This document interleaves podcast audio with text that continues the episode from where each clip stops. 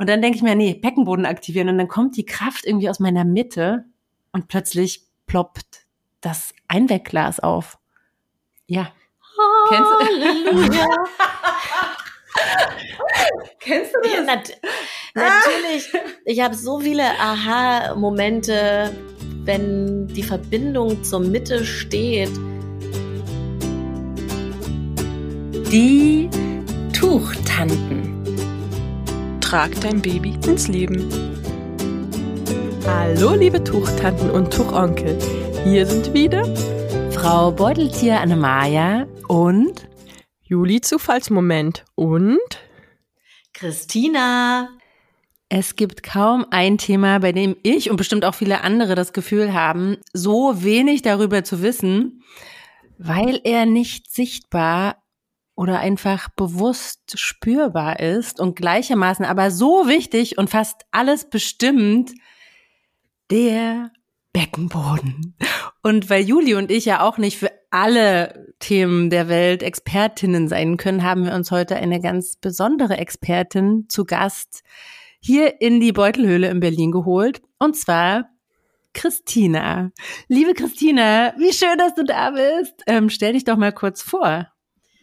Ja, ein herzliches Hallo an alle die, die jetzt hier den Podcast hören. Ich bin Christina Basina. Ich bin Sportwissenschaftlerin, Schauspielerin, äh, habe 2010 Glücksmama gegründet in Berlin und habe selbst auch zwei ganz wunderbare Kinder geboren. Und seit 2010 bin ich sozusagen spezialisiert auf die Themen Fitness in der Schwangerschaft, Rückbildung, modernes Beckenbodentraining und biete das in unserem Studio in Berlin-Friedrichshain an und auch in Online-Kursen, also online, die du 24-7 abrufen kannst oder live online. Und alle unsere Kurse sind von den gesetzlichen Krankenkassen zertifiziert. Das ist tatsächlich auch immer eine ganz gute Info, weil ihr nämlich Anspruch auf zwei Präventionskurse im Jahr habt. Ja, da kriegt ihr Kohle zurück von der Krankenkasse. Zweimal im Jahr. also schon ange, mhm. an eine Schwangerschaft, aber angebunden. Nö, das ist egal. Also wenn du jetzt, du bist jetzt schwanger, du könntest den Fit mit Babybauchkurs machen und den kannst du dann bei deiner Krankenkasse einreichen. Und nach der Schwangerschaft kannst du dann den mehr als Rückbildungskurs machen und den kannst du dann auch nochmal bei deiner Krankenkasse einreichen. Und wenn dann das nächste Kalenderjahr angebrochen ist, könntest du noch einen Body Shape mit Babykurs ranhängen oder Pimp Your Beckenboden. Also ich könnte dich eine ganze Weile versorgen, meine Liebe. Das klingt super. Findest du gut, ne? Ja. Wusste ich. Und du hast ja auch einen Podcast, ne? Ja, ich habe den Glücksamer Podcast. Da äh, ähm, arbeite ich mich jetzt gerade zur Folge 100 und das war irgendwie total crazy, weil mich tatsächlich Folge 98 und 99, ich hatte wie so eine wie so ein kreatives Loch oder ich habe gedacht, okay, ich kann das nicht irgendwas machen, bis ich Folge 100 rausballer. Und jetzt habe ich aber diese Pause genutzt und äh, dann sind die Themen irgendwie zu mir gekommen. Willst du schon verraten? Ja, kann ich gerne machen. Ich habe äh, also äh, Folge 97, mit der ich jetzt abgeschlossen hatte, bevor die Pause kam, das war ähm, so eine Surrender-Folge.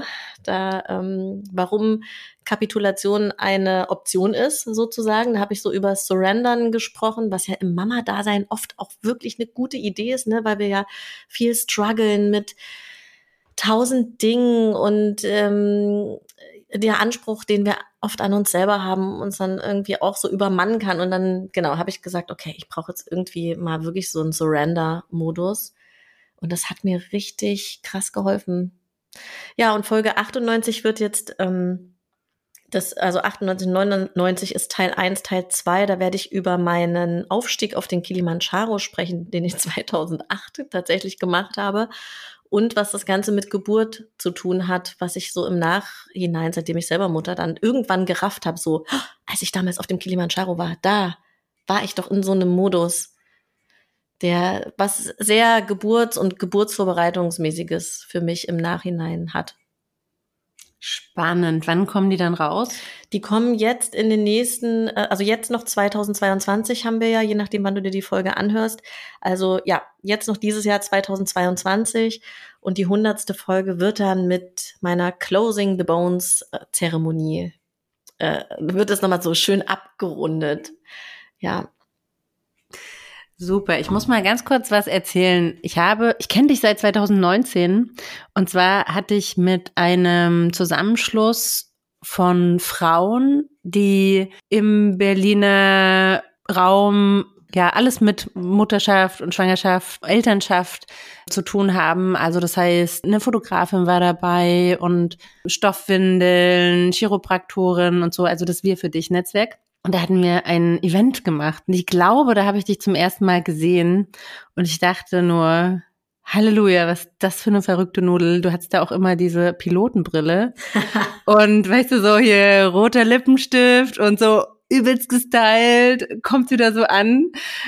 Also irgendwie hatte ich da auch ein bisschen Vorurteile vielleicht, könnte ich mir vorstellen. Aber ich finde es total cool, dass ich dich so richtig kennenlernen konnte und äh, bin natürlich jetzt voll der Fan von dir.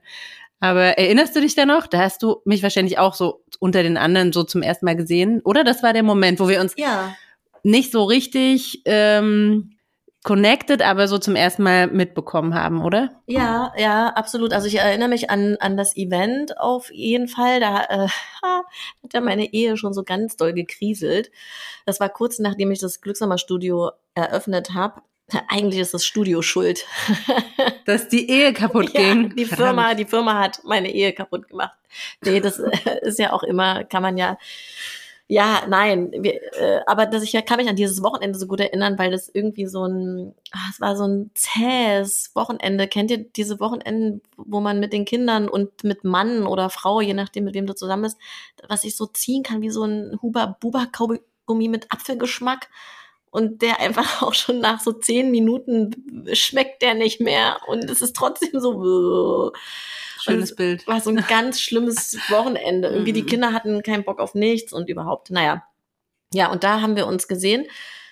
Ähm, und ganz viele andere auch. Christine von Die Friedliche Geburt war auch da, genau. Also war auf jeden Fall ein Mega-Event.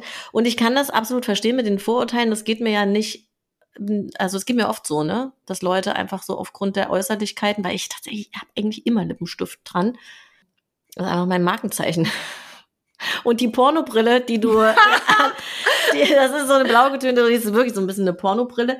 Ich brauche die gar nicht mehr so oft, nur noch zum Arbeiten, weil meine Augen sich nach der zweiten Schwangerschaft verbessert haben, ihr Lieben. Das war einfach deine Brille. Ja, Also deine mit Sehstärke Ja, echte Brille. natürlich. Die habe ich doch nicht zum Spaß aufgehabt. Also, Weil die war da so getönt Ja. auch. Ah. ja, ja. Ich habe gesagt, wenn ich eine Brille tragen muss, dann bitte diese Pornobrille.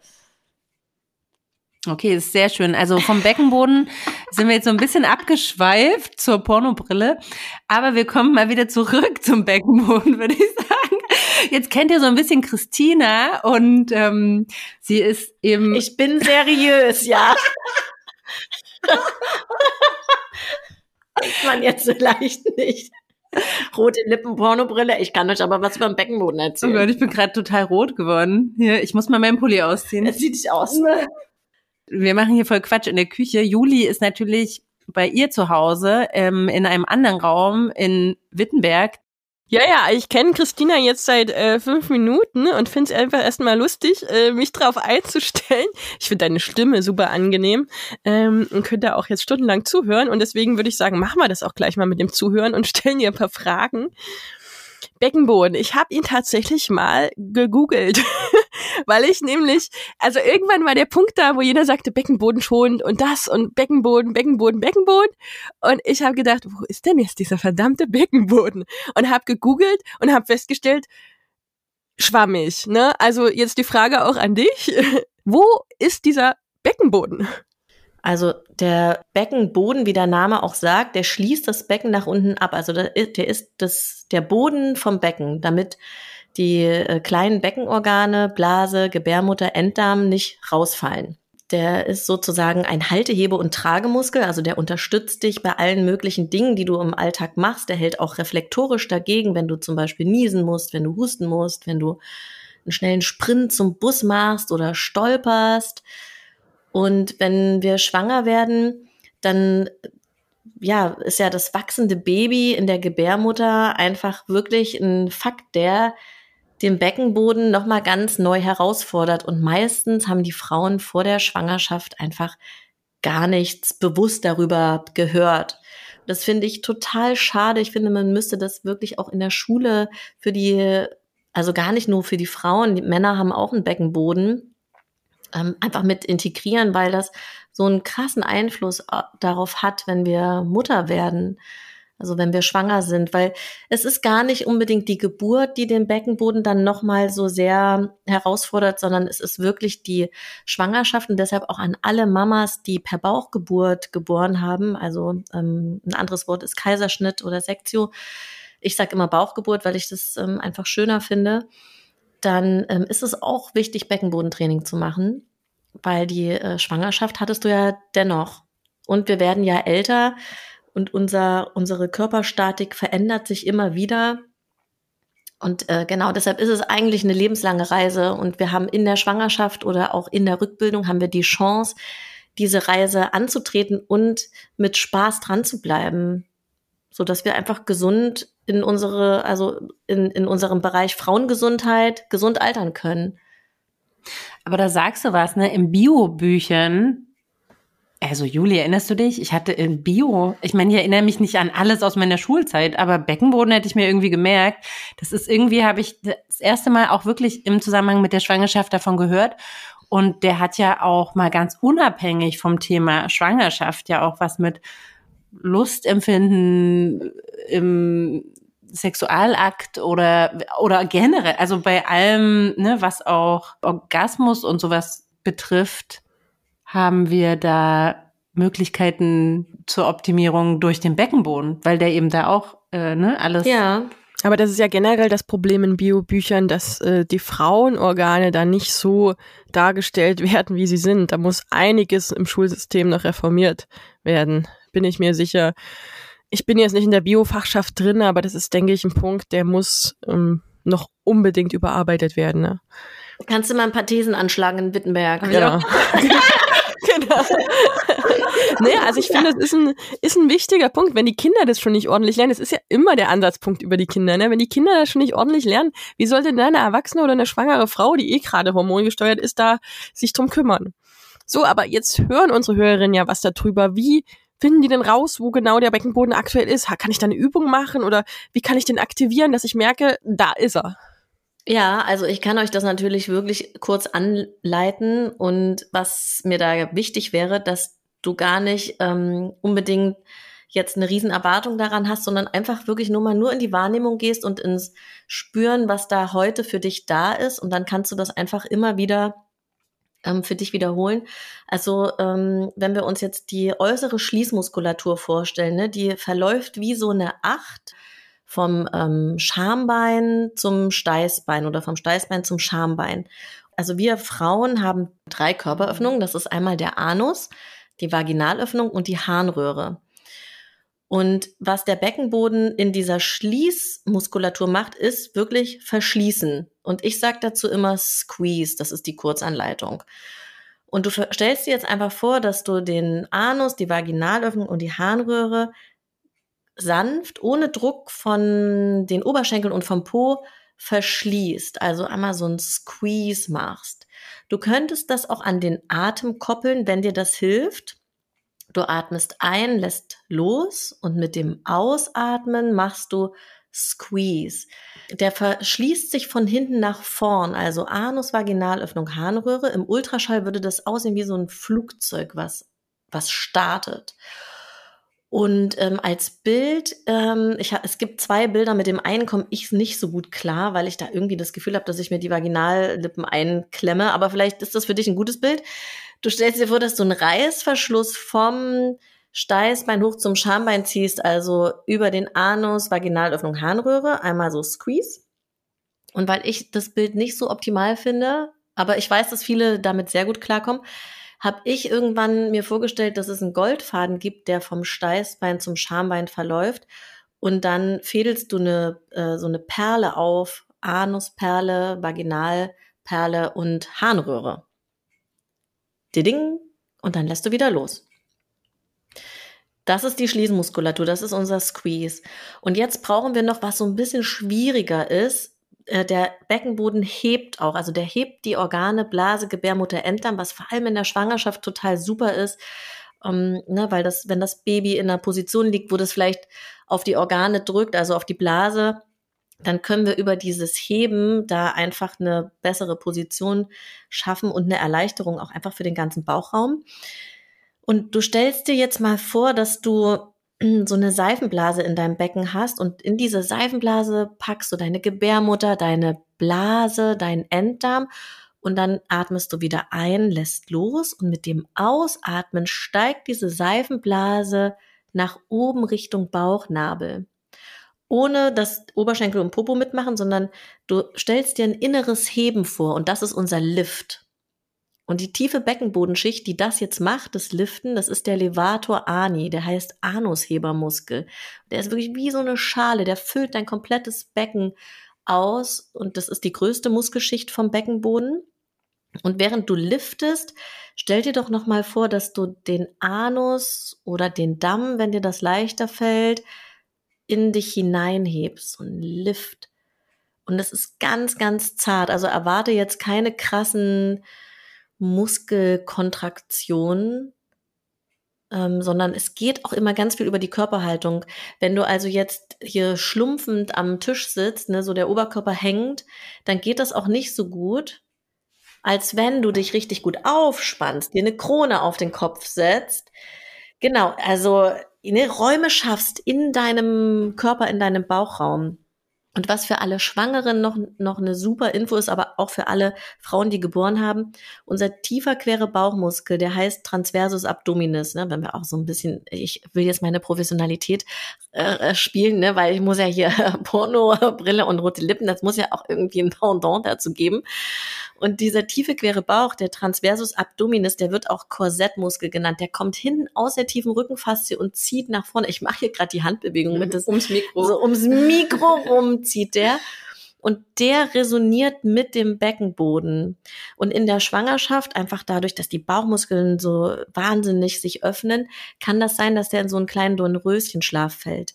Wenn du jetzt also schwanger bist oder wenn du schwanger warst und merkst, hm, irgendwie meine Rumpfstabilität, die ist noch nicht so wirklich da, dann kannst du dir vorstellen, wenn du den Beckenboden aktivierst, squeeze and lift, das macht er gleichzeitig, ne, der verschließt und hebt, dann ähm, stell dir mal vor in der Schwangerschaft, dass du dein Baby ganz liebevoll umarmst und es an die Wirbelsäule kuschelst. Damit aktivierst du den tiefen queren Bauch. Oder wenn du nicht mehr schwanger bist, dann habe ich halt immer dieses Bild von diesem fetten Glitzer-Disco-Gürtel. Ähm, weil ich mit dem Korsett, also der heißt auch Korsettmuskel, aber ich finde Korsett, das hat immer sowas, wo man nicht so gut atmen kann drin. Mhm. Ne, deshalb habe ich das so ein bisschen abgeändert. Du könntest aber auch einfach nur dir vorstellen, dass du eine Tiefenspannung in deinem Rumpf aufbaust. Und diese beiden Sachen, Beckenboden, tiefer querer Bauchmuskel, ja, das ist am Ende ist das super für die Rückbildung, es ist super in, für jede Sportart, die du machst und es ist auch eine mega Prävention in der Schwangerschaft für die Rückbildung dann. Das ist schön, dass es so einfach ist. Ne? Also wenn man diese Bilder hat und das mehrfach macht, dann kann man das zum Beispiel einbinden, immer wenn man an einer Ampel steht oder so, dass man dann so erinnert wird daran, die kurz zu aktivieren wie gesagt, für viele Sachen im Leben wichtig, äh, ein gutes Verhältnis zu seinem Beckenboden zu haben. Und äh, ich erinnere mich dran, ich habe das nämlich in der zweiten Rückbildung gemacht, also bei meinem zweiten Kind in der Rückbildung, da habe ich Yoga gemacht tatsächlich. Und das war auch so eine Koryphäe des postnatalen Yogas. Und wir haben da wirklich Kathedralen mit unserem Beckenboden aufgebaut. Und da habe ich wirklich noch, also ja, schon zweite Kind und trotzdem habe ich so gedacht, Halleluja, was ist hier los? Ähm, und dann auch immer, zum Beispiel auch beim Treppensteigen. Ja, du kannst Treppen steigen oder du kannst Treppen steigen und da bei, je, bei jeder Stufe so ein bisschen den Beckenboden aktivieren. So. Und man läuft anders. Oder ähm, okay, und dann höre ich auf, ja, nur noch nee, das. Wenn ich zum Beispiel Gläser nicht aufbekomme, so Einweggläser, das ist total magisch. Wenn ich da, ich kann da drücken wie eine Irre. Und dann denke ich mir, nee, Beckenboden aktivieren. Und dann kommt die Kraft irgendwie aus meiner Mitte und plötzlich ploppt das Einwegglas auf. Ja. Halleluja. Kennst du Ja, nat natürlich. Ich habe so viele Aha-Momente, wenn die Verbindung zur Mitte steht. Das ist, das ist wirklich, das kann ein absoluter Life-Changer sein. Und das sage ich jetzt nicht nur, weil ich irgendwie im Bereich Beckenboden arbeite, sondern weil ich wirklich auch so viele Frauen in den Kursen begleitet haben, die dann irgendwann nochmal zurückkamen. Also ich hatte zum Beispiel vor, oh, das ist jetzt echt schon eine Weile her, sechs Jahre oder so, da habe ich noch im Zwergenland Kurse gegeben. Da kam eine Frau Wochen nach der Rückbildung, hat an die Tür geklopft und gesagt, sie wollte nochmal sagen, dass sie ähm, plötzlich in, in ihrem Job, die hat im Marketing äh, gearbeitet und hat sich oft schwer getan, in Meetings ihre Stimme zu erheben und was zu sagen. Und sie hat gesagt, dass sie nach der Elternzeit zurückgekommen ist und dann in Meetings an die Mama-Königin, die wir immer aufbauen, also Beckenboden, tiefer querer Bauch, Krone, denkt und plötzlich so eine ganz andere Präsenz in Meetings hatte und ähm, ihr Chef plötzlich gesagt hat, also, was ist denn bei Ihnen passiert? Und dann hat die gesagt, ich habe einen richtig guten Rückbildungskurs besucht. Und sie hat es richtig, sie hat es, sie hatte so einen krassen Vergleich, ich werde das nie vergessen. Sie meinte, dass sie sich vorher oft wie so ein gebeutelter Hund gefühlt hat. Da hat man doch sofort ein Bild im Kopf. Und dann ist sie raus aus diesem gebeutelten Hund-Ding rein in so eine Königinnenhaltung und das hat einfach komplett was mit ihr gemacht. Hm. Also ich finde, das, äh, also das wäre echt auch ein Wunsch von mir, das noch viel mehr auch in diese ganze Präsenznummer reinzukriegen. Ich kenne das nur mit dem Zwerchfell. Was hat denn das Zwerchfell jetzt damit zu tun? Ist das, hängt das irgendwie zusammen mit dem Beckenboden? Das würde mich jetzt Ja. echt mal interessieren. Also der Zwerchfell ist der Gegenspielermuskel vom Beckenboden. Ah, da geht Juli ein Licht aufwärts. Ich habe ja Flöte studiert und da war Ah. immer das Zwerchfell immer ähm, ein Punkt und klar auch Sprecherziehung und, und diese ganzen Sachen, die wir im Studium hatten, das war immer das Zwerchfell. Aber klar, dann als Gegenspieler zum Beckenboden ist ja dann automatisch der Beckenboden mit da- dabei. Weil wenn man sagt, mit, ähm, mit tiefer Stimme oder mit äh, gestützter Stimme, es war für mich bis jetzt immer so das Zwerchfell dasjenige, was da getan hat. Aber klar, dann ist ja klar der Gegenspieler auch beteiligt. Spannend. Ja, ne, finde ich auch. Also ja, ich ich finde äh, ich finde auch dieses ganze dieses ganze äh, Thema Alltagstransfer ja so wichtig für uns ähm, für uns Menschen mit Kindern, aber auch für Menschen ohne Kinder. Also es ist eigentlich total egal, wenn du einen einfachen Alltagstransfer schaffst, dann, ähm, dann ist das auch keine Riesenarbeit. Ne? Oft scheuen wir uns vielleicht davor, Beckenbodentraining zu machen, weil es erstens eingestaubt klingt, es klingt langweilig, es klingt irgendwie öde. Und in dem Moment, wo du einen Alltagstransfer schaffst, ne, wie zum Beispiel rote Ampel oder letztens hat mir eine Frau, die auf dem Dorf wohnt, die hat geschrieben, sie hat keine Ampeln dort, aber sie, sie immer, wenn ein Trecker vorbeifährt. Wenn sie eine Kuh sieht. so. Also was auch immer dein Alltagstransfer ist, Zähneputzen finde ich gut oder in den ersten 20 Tagen, wo du anfängst, dir so Post-its an die Tür zu kleben oder an den Kühlschrank oder wo auch immer und einfach nur zum Beispiel das Wort Körperhaltung. Ich lese das in allen Studien wirklich. Körperhaltung ist das A und O. Also auch beim Tragen, ne? wenn wir den Turn zum Tragen machen wollen, Beckenboden und Tragen ist ja heute so ein bisschen das Thema, dann achtet darauf, dass ihr, dass ihr eine wirklich aufrechte Anatomie schafft, also dass ihr eine lange Wirbelsäule hinbekommt, dass ihr euch in der Tiefe aufspannt. Also ich weiß nicht, ob ihr mit dem Bild jetzt was anfangen könnt, aufspannen, aber in dem Moment, wo ihr die Füße in den Boden stellt, also richtig erdet, drei Fußpunkte, Mittelpunkte, Fersen, Großzehenballen, Kleinzehenballen, rein in den Boden. Und ihr euch dann vorstellt, dass ihr alles kopfwärts dehnt. Also Unterschenkel weg von den Füßen. Könnt ihr auch im Sitzen machen. Oberschenkel weg von den Unterschenkeln. Becken raus aus den Oberschenkeln. Oberkörper weg vom Becken. Kinn im rechten Winkel zum Hals. Dann habt ihr eine Grundaufspannung, die halt schon mal so eine Riesenerleichterung für den Beckenboden ist, weil kein Gewicht auf dem Bauchraum und auf dem Beckenboden lastet. Und wenn ihr euch daran ein paar Mal erinnert am Tag, dann ist das, dann ist das schon ein Riesenshift, den ihr machen könnt. wir kommen gleich nochmal ganz genau zum Tragen, aber weil du das jetzt schon mal sagst, will ich nur sagen, oft wird das Kind, egal ob in Tuch oder Tragehilfe, eingebunden in einer Position, in der die Eltern zum Beispiel nach unten gucken oder auch die Schultern so zusammen haben und sich danach wieder aufzurichten, ist schwierig. Also da geht es nämlich schon los, wie binde ich überhaupt ein? Aber wir kommen gleich wirklich nochmal ganz genauer auch zu den Fragen. Wir hatten ja alle in unserer Insta-Community gefragt. Da gehen wir nochmal ganz genau drauf ein. Ich würde nochmal zu den Grundlagen zum Beckenboden was nachfragen, nämlich, wie ist das denn in der Schwangerschaft? Ja, wenn man sagt, maximal fünf Kilo soll jemand tragen. Das ist natürlich überhaupt nicht alltagstauglich, wenn man noch ältere Geschwister hat, die man vielleicht auch trägt. Was gibt's denn so in der Schwangerschaft zum Beckenboden zu beachten? Also Beckenboden und Schwangerschaft ist ein Riesenthema. Und vielleicht ist euch das auch schon begegnet, dass manche ähm, Stimmen sagen, oh ja, nicht so viel Beckenbodentraining in der Schwangerschaft, weil das soll ja alles irgendwie loslassen unter der Geburt.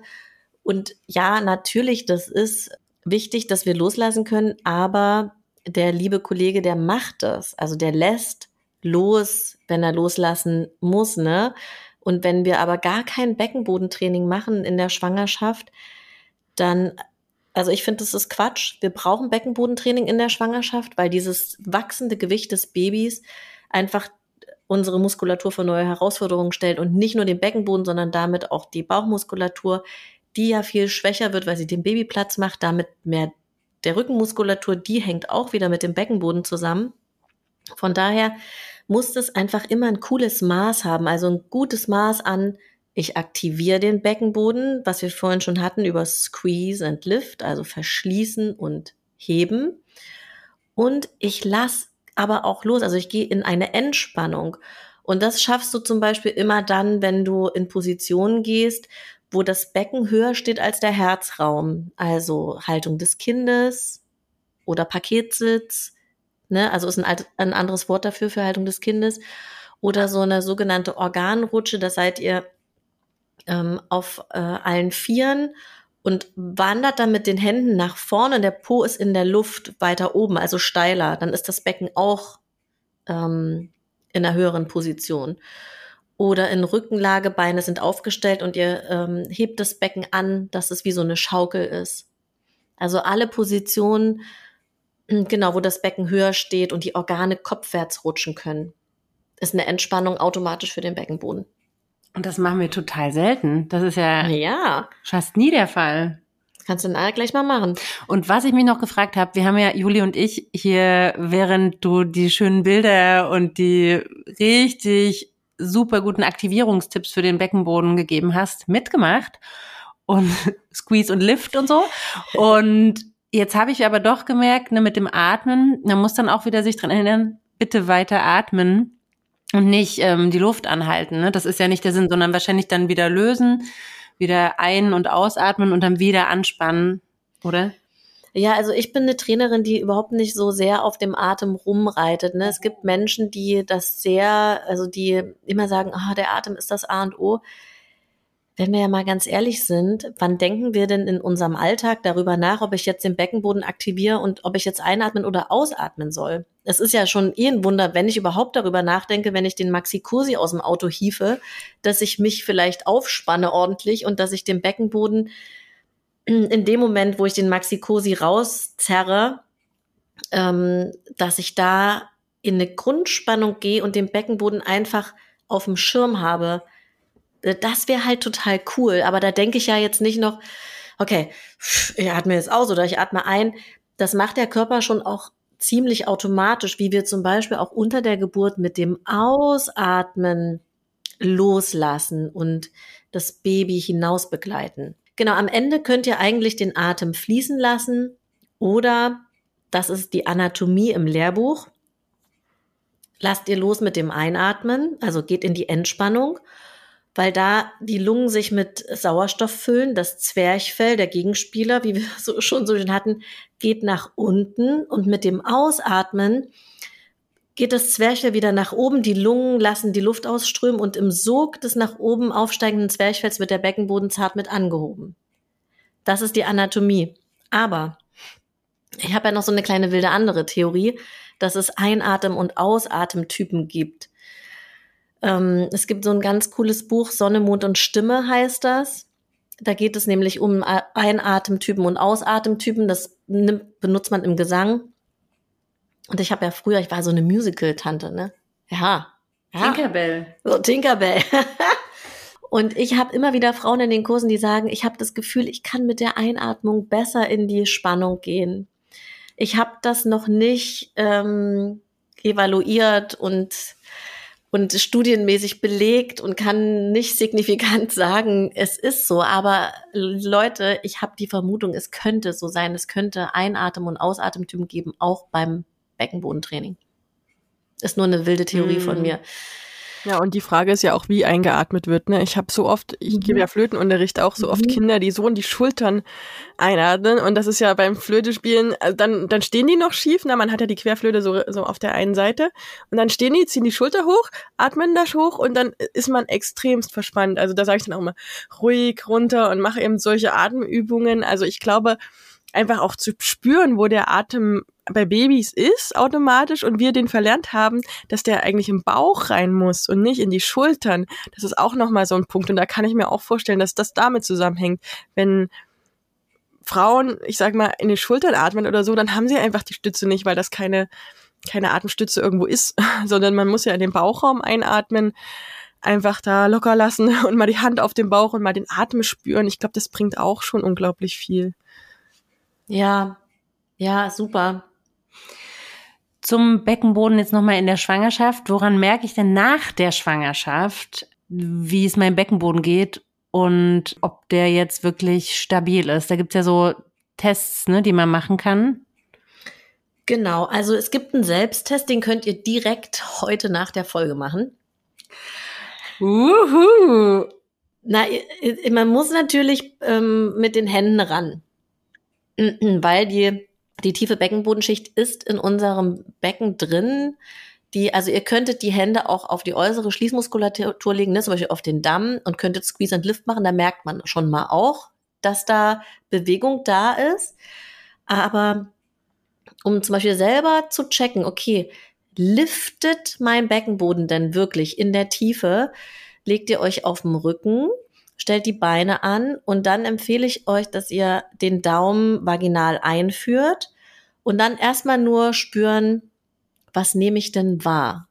Also nehme ich gar keinen Abschluss des Daumens wahr oder nehme ich vielleicht da schon eine Spannung rund um den Daumen wahr? Das würde eher für einen hohen Muskeltonus sprechen und dass der Beckenboden ein bisschen mehr Entspannung gebrauchen kann. Weil das soll der eigentlich nicht machen. Der soll nicht den Daumen die ganze Zeit umklammern. Das wäre dann, das würde eher für so einen hypertonen Beckenboden sprechen. Was wäre denn, wenn das so ist?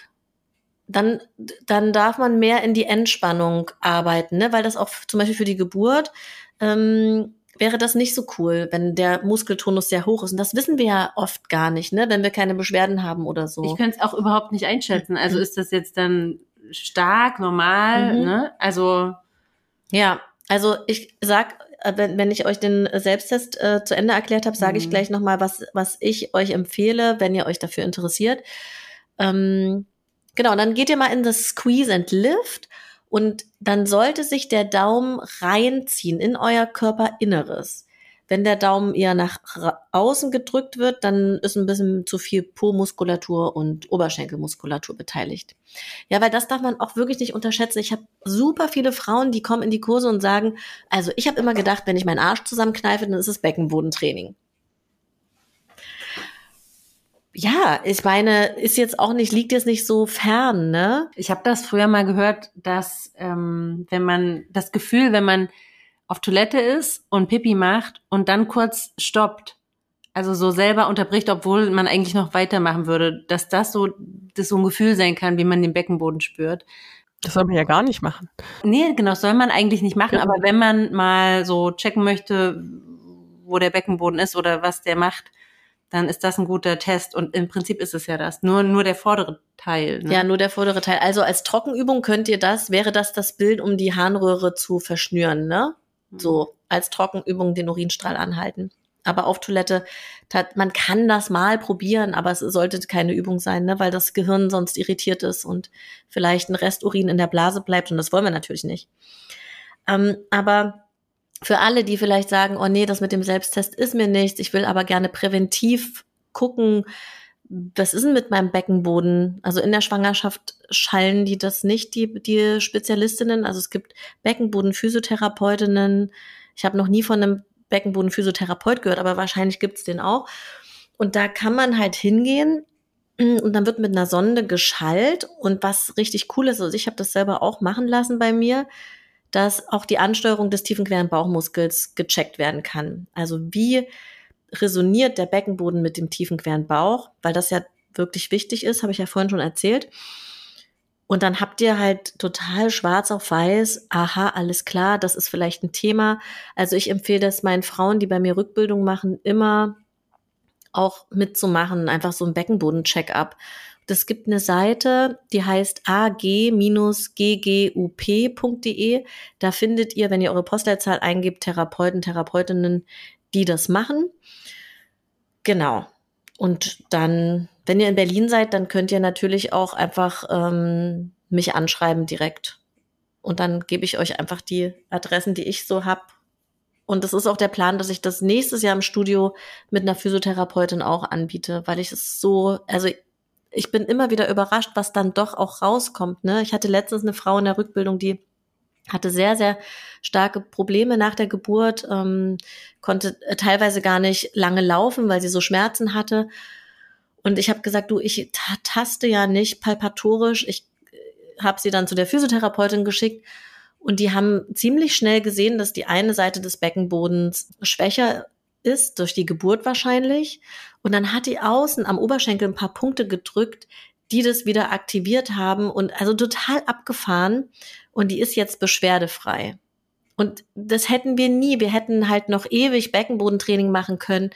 Wir hätten, ach, wir hätten alles Mögliche noch machen können, aber das war so klar auf den Punkt. Bisschen wie so ein KISS-Spezialist, ne? Der dann irgendwie einmal drückt ja. und schon ist das Gelenk irgendwie befreit. Wie ist der Muskel, ne? Ist ja wahrscheinlich dasselbe Problem.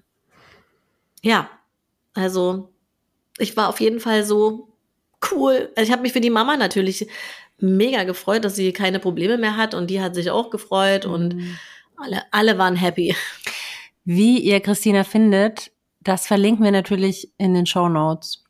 Weil du das jetzt gerade gesagt hast, dass du keinen Mann kennst, der da so Beckenbodenspezialist ist, ist es ja auch für Männer überhaupt kein Thema, ne? Oder wie siehst du das? Sollten Männer auch Beckenbodenübungen machen und sich bewusst mit dem Beckenboden beschäftigen? Hat das auch Vorteile für Männer?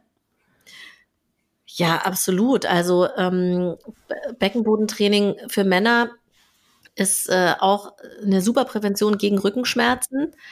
Und ähm, die Männer haben, also bei denen ist die Anatomie halt so ein bisschen anders. Die, ich sage jetzt mal so, die Schnellstarter-Anleitung für den männlichen Beckenboden ist äh, sozusagen nicht Squeeze and Lift wie bei uns Frauen, sondern es ist Lift the Balls. Also du stellst dir vor, dass du den Hoden anhebst, die Eier anhebst, sozusagen Lift the Balls, ja.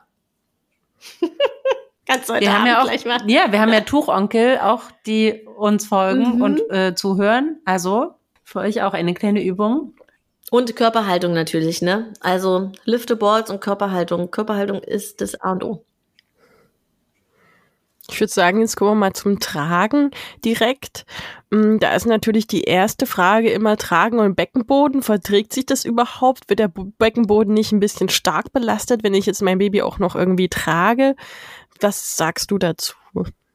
Ich finde, dadurch, dass ja Tragen sowas wunder, wunderschönes ist, also das Baby zu tragen und diese Nähe auch ähm, gegenseitig zu spüren, dass man einfach gucken muss, wie ist die Rückmeldung meines Körpers? Und das spüre ich. Ich spüre, ob es eine Druckbelastung nach unten gibt. Wie lange kann ich tragen? Wann merke ich, dass es unangenehm ist?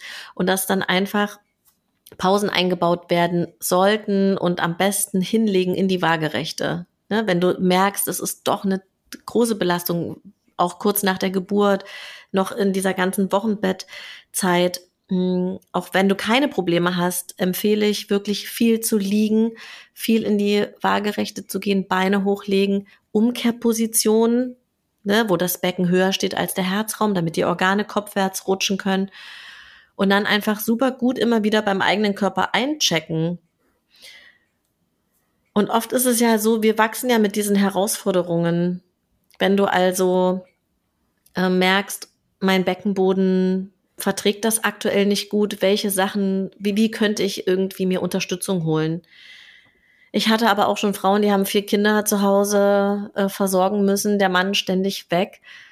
Und die haben sich wirklich nur mit einer ganz krassen Disziplin hinsichtlich Aufspann, Körperhaltung, Pausen machen, wenn Pausen machen geht, über Wasser gehalten. Weil die gesagt haben, hey, mein Baby will auf dem Arm, ich kann es nicht ablegen.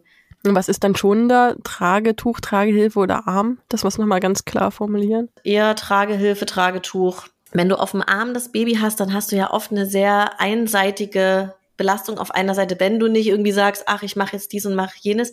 Und das Problem ist, dass Frauen ganz schnell in so eine Beckenkippung kommen, die nicht optimal für den Beckenboden ist. Und wenn ich das, wenn die Arme aber gar nicht so beteiligt sind, dann kann ich viel besser an der Körperhaltung schrauben. Wunderbar, ja. Christina, das wollten wir nämlich hören. genau. Ich wollte Juli gerade aus dir rauskitzeln, ein bisschen fies. Ja, na, weil ich so oft höre dieses, ähm, ich muss ja Beckenboden schonen oder meine Hebamme sagt, ich soll noch mal ein bisschen warten, weil mein Beckenboden und so weiter. Und ich sag dann immer halt, ihr tragt doch euer Baby eh rum, ja. Ihr tragt das von A nach B, ihr tragt das von B nach A. Klar, das Beste wäre ausruhen, hinlegen, Wochenbett, acht Wochen am besten kuscheln ganz viel und, und nicht unbedingt aufstehen und gleich tragen. Aber wenn ihr das Baby auf den Arm tragt, ist das eine viel größere Belastung für den Beckenboden, als wenn ihr das einbindet. Das, und das wollte ich jetzt einfach nochmal von einer Beckenbodenspezialistin einfach mit, mit Theorie untermauert hören. Ja, ja, auf jeden Fall. Und natürlich auch das, was ihr wahrscheinlich auch nonstop sagt, dass die Trage oder das Ta Tragetuch einfach super sitzen müssen. Weil nichts ist schlimmer, als wenn das Kind zu tief auf dem Becken hängt die Schultergurte zu locker sind, weil das ist für den Beckenboden richtig doof. Also es muss super eingebunden oder einge, eingeschnürt sein, damit der Beckenboden da einfach eine, eine Entlastung hat oder der komplette Bauchraum auch. Und du hast ja schon angedeutet, das kann sowohl mit dem Tuch als auch mit einer Babytrage dann geschehen, ne? Genau, das sehen wir nämlich genauso, ja. weil beide sind natürlich typenabhängig. Ich denke, wenn man ein Tuch wirklich optimalst bindet, einfach weil es so eine hohe Auflagefläche hat, am kompletten Körper der Trageperson ist es schon das Optimalste, aber nicht jeder kann ein Tuch so optimal binden und deshalb ähm, können ganz viele Tragehilfen auch eine richtig schöne Alternative sein. Also das sehe ich zum Beispiel anders. Also ich finde so ein Fullbuckle, also da waren wir uns wirklich schon vorher nicht einig, so ein richtig schöner Fullbuckle, der gute wo die, wo die Tragehilfenhersteller ist, vielleicht auch nochmal, uns hören ja auch Tragehilfenhersteller zu, vielleicht nochmal ein Aufruf an alle Tragehilfenhersteller, sich darüber Gedanken zu machen, wo das Gewicht einfach gut abgeleitet wird über den Hüftknochen zum Beispiel. Ähm, finde ich, ist teilweise noch Beckenboden entlastender oder kann Beckenboden entlastender sein. Weil die Träger können so viel ausmachen. Das Tuch Klar kann ich auch unterschiedlich binden und ist auch auf jeden Fall, ich bin auch eine Tuchtante, aber ich finde, ein Fullbacke steht dem nichts nach und auch ein Halfbacke, ne, ein Halfbacke ist meistens mehr Belastung noch für den Beckenboden, aber so ein Fullbacke, wo ich zum Beispiel auch oben am Rückenteil einklicke, na, das rate ich den Eltern auch, wenn die ähm, Schmerzen haben und eigentlich sagt man ja erst einklicken, wenn das Baby mh, mm, das Baby so äh, Sitzalter hat oder sowas, aber ich sag dann, entlastet euren Körper lieber. Wenn ihr Schmerzen habt, dann bringt das ja auch überhaupt nichts. Dann klickt halt ein bisschen eher um und habt weniger Druck auf euren Beckenboden. Das ist, ja, finde ich auch möglich. Da muss man echt einen guten Kompromiss finden. Genau. genau. Weil sonst kann man insgesamt nicht mehr lange tragen und dann genau. ist die Tragzeit vorbei, dann hat auch keiner was davon. Und wir gucken so viel auf die Babys, aber unser eigener Körper ist auch so, so wichtig. Genau, aber was wirklich Entlastung schafft, und da ist es egal, ob es Tuch oder Tragehilfe ist, ist natürlich, wo an meinem Körper trage ich das Kind oder wie oft wechsle ich das? Ja, habe ich mein Kind das komplette erste Jahr einfach nur vorne vor dem Bauch hängen? Das kann nicht gut sein, auch nicht für den Beckenboden, nehme ich mal an. Also ich weiß, dass es manchmal, wenn es wirklich große Beckenbodenprobleme gibt, wirklich eine Lösung sein kann, auch schon sehr früh mit dem Rückentragen anzufangen, also auch schon vor dem dritten Monat. Es ist ja nicht ohne Grund so in allen Tragekulturen, dass ausschließlich auf dem Rücken getragen wird. Erlebst du das manchmal in deinen Kursen? Wird da auch getragen oder werden die Kinder immer daneben gelegt? Also in den Rückbildungskursen, da liegen die Kinder viel oder ja, sind auch schon in der Trage, wenn es sehr unruhig ist, aber das funktioniert eigentlich ganz gut oder sind bei mir auf dem Arm. Hm. Aber in den äh, Body Shape mit Babykursen, das ist der Folgekurs zur Rückbildung, da reg ich schon immer sehr, sehr stark an, die Kinder auf dem Rücken zu nehmen und die Mamas sind einfach mega happy, wenn sie das dann doch machen. Also ne, oft kommt das Argument, oh, na, das habe ich noch nicht gemacht, das traue ich mir nicht und so.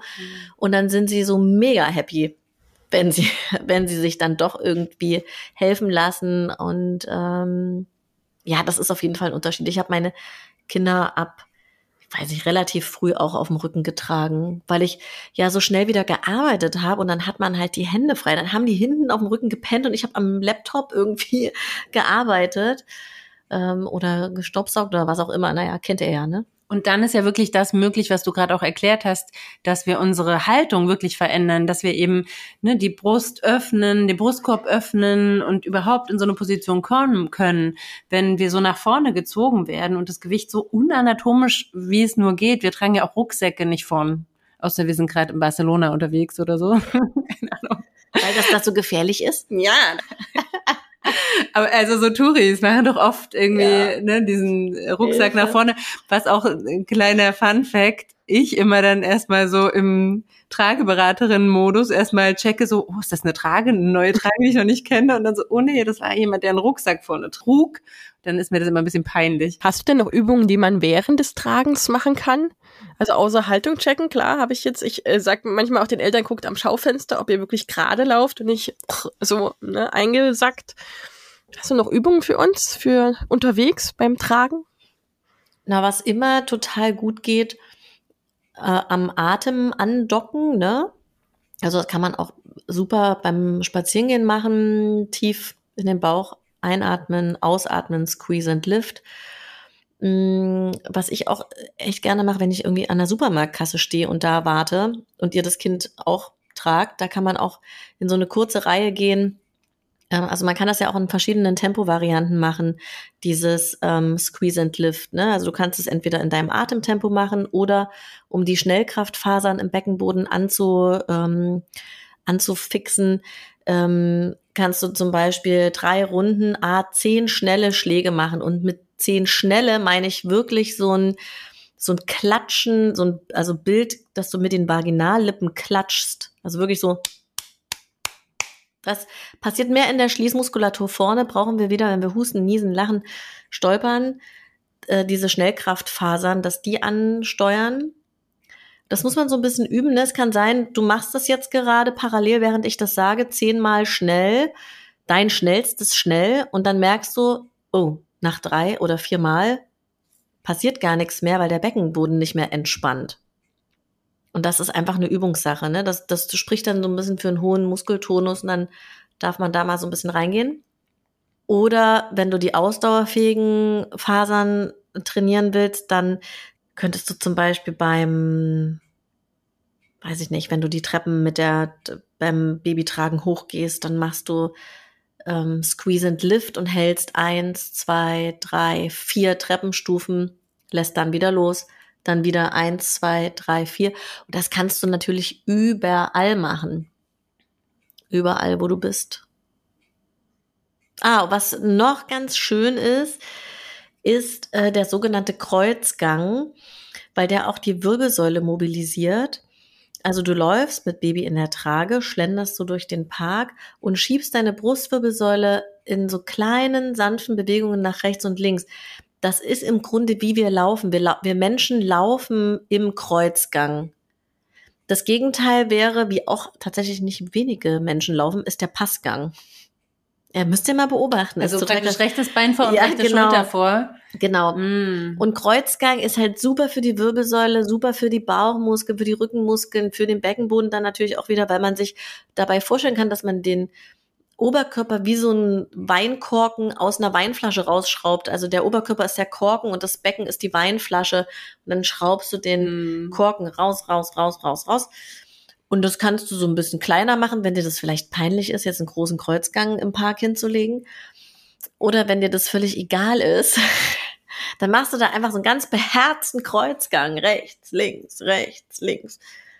Das geht auch eigentlich nur, wenn das Kind auf dem Rücken ist, ne? Weil wenn ich es vorne habe, Nee, dann. geht auch vorne. ja? Ja, ja, ich habe das alles ausgetestet. Geht vorne Okay. auch. Okay. Geht, geht vorne, meine Liebe. Aber weil wir hier davon reden, ähm, Beckenbodenübungen während des Tragens zu machen, eine Sache, die mir immer gesagt wurde, dass man das nicht während des Stillens machen sollte. Stimmt das? Hm. Ja, also es gibt so Theorien, die, die, die besagen, dass äh, Beckenbodentraining den Milchfluss unterbrechen könnte. Ich habe das in meinen, ich habe insgesamt vier Jahre gestillt, also jeweils zwei Jahre pro Kind. Ich habe das immer wieder ausprobiert und die Milch floss ähm, wie im Schlaraffenland. Also es hat bei mir null Auswirkungen gehabt und auch keine Frau, die ich persönlich kenne, hat äh, gesagt, dass sie da was, äh, dass es da einen Einfluss gibt. Was ich viel wichtiger finde, ist einfach im Moment des Stillens, im Moment des Stillens zu sein Mhm. und nicht im Moment des Stillens, im Moment des Beckenbodentrainings. Aber von meiner Seite spricht nichts dagegen, wenn du, wenn das dein einziger Moment ist, da einmal irgendwie für fünf Minuten am Tag Beckenbodentraining zu machen, dann go for it und mach es beim Stillen. Oder beim Fläschchen geben. Eine Frage, die bei Instagram aufkam von euch, und ich glaube, das kennen viele, so eine Art Senkungsgefühl, die kommt, wenn man eben schon lange getragen hat, vielleicht am Tag und so das Gefühl hat, ne, das entgleitet einem irgendwie und irgendwas zieht so nach unten. Genau, und hier war die Frage, wie lange ist das normal? Ist das überhaupt normal, ja? Ja, also das kann schon ähm, auf jeden Fall immer wieder vorkommen. Auch manchmal, wenn die Kinder so einen Wachstumsschub machen und plötzlich der Körper wieder mehr leisten muss oder der Beckenboden. Aber ich würde das immer abklären lassen. Also und am besten tatsächlich bei einer Beckenbodenphysiotherapeutin, weil die Frauenärzte Ah, das ist manchmal so ein bisschen schwammig, was da kommt. Und die Beckenbodenphysiotherapeutin, die du über zum Beispiel ag-ggup.de findest, das ist die Arbeitsgemeinschaft für Gynä Gynäkologie, Geburtshilfe, Urologie und Proktologie, dann äh, die, die, die sind da einfach total drauf spezialisiert auf ähm, dass sie sich den Beckenboden anders angucken, also anders nochmal als der Frauenarzt oder die Frauenärztin. Und das kann, dieses Senkungsgefühl kann immer mal wieder kommen, aber es sollte kein Dauerzustand sein, tatsächlich. Und deshalb würde ich das, würde ich das immer abklären an deiner Stelle. Und unsere letzte Frage von euch jetzt aus der Community war, wie ist das mit Kleinkindern? Ähm, wenn ich die noch trage, aber schon wieder schwanger bin, ja, ist es überhaupt möglich? Sollte ich das vermeiden? Ähm, wie siehst denn du das? Also wenn Frauen wieder schwanger sind und dann aber doch ihr zwei Jahre altes, zwölf Kilo Baby auf dem Rücken vielleicht noch ein bisschen tragen? Ja, ich glaube immer, dass da auch der Körper einem das wieder rückmeldet, was geht und was nicht. Oder auch, es ist ja ein bisschen wie im Training bleiben, ne? Unsere Muskeln wollen trainiert werden. Unser Körper will in Bewegung sein. Und manche, die Bewegungsmuffel sind, die denken jetzt vielleicht, oh nee, habe ich aber keine Lust drauf. Das ist aber das Einzige, was wir tatsächlich auch machen können, um, um Rückenschmerzen zu vermeiden, um diese ganzen Disbalancen auszugleichen. Und was wichtig ist, wenn du ein Kleinkind hast und wieder schwanger, dass du versuchst, immer wenn du das Kind auf dem Arm nimmst, wirklich in, ich nenne, das ist die Skispringerin-Position. Also du gehst in eine Hocke, schiebst den Po nach hinten, der Oberkörper ist in so einer Diagonal, in, in, ne, wie so eine Skispringerin, die abheben will. Und in dem Moment, wo du dein Kind hochnimmst, machst du, also nimmst du deinen Beckenboden als Haltehebe und Tragemuskel mit, indem du Squeeze and Lift, Lift machst. In dem Moment, wo du das Gewicht deines Kindes hochnimmst und auch gerne in dem Moment, wo du dein Kleinkind wieder absetzt, dass du auch wieder in so eine Skispringerin gehst, ähm, sieht vielleicht ein bisschen komisch aus von außen, aber ich meine, was Mhm. soll's, wenn es für den Körper gut ist. Und dass du mehr auch das Kind nicht auf deinen Bauch absetzt, das sehe ich auch immer wieder. Das ist halt nicht so gut für diesen Bauchspalt, ne, für die Rektusdiastase, weil dann der Bauch in eine ungünstige Position gedrückt wird vom Gewicht her. Also dann wirklich besser rechts, links im Wechsel oder auf dem, auf dem Rücken. Oder auch nicht nur für die Kleinkinder, auch wenn ich eine Melone in einen Einkaufswagen lege oder alles, ne, Mhm. wo ich eigentlich denke, ah, ich muss es jetzt selber machen, ne, dass man dann diese, ist ja keine Schonhaltung, es ist einfach eine Beckenbodenanspannungs- und Rest des Körpers Schonhaltung, sozusagen. Ja, genau. Wirbelsäule, Bauchraum. Skispringer. Merkt euch den Skispringer. Oh, wir haben so viele tolle Bilder heute bekommen.